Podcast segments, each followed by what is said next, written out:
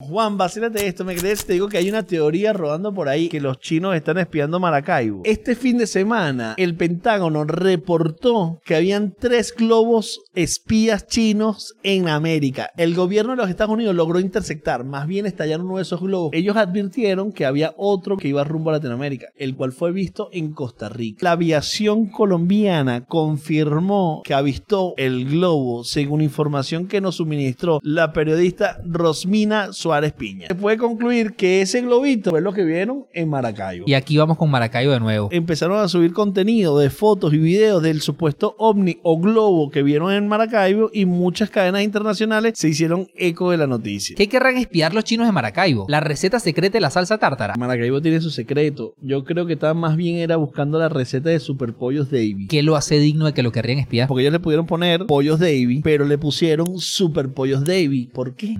para pensar.